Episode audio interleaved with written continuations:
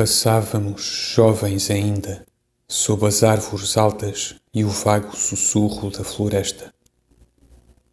Nas clareiras subitamente surgidas do acaso do caminho, o luar fazia as lagos e as margens e emaranhadas de ramos eram mais noite que a mesma noite. A brisa vaga dos grandes bosques respirava com um som entre o arvoredo. Falávamos das coisas impossíveis e as nossas vozes eram parte da noite, do luar e da floresta. Ouvíamo-las como se fossem de outros. Não era bem sem caminhos a floresta incerta. Havia atalhos que sem querer conhecíamos e os nossos passos ondeavam neles entre os mosqueamentos das sombras e o palhetar vago do luar duro e frio.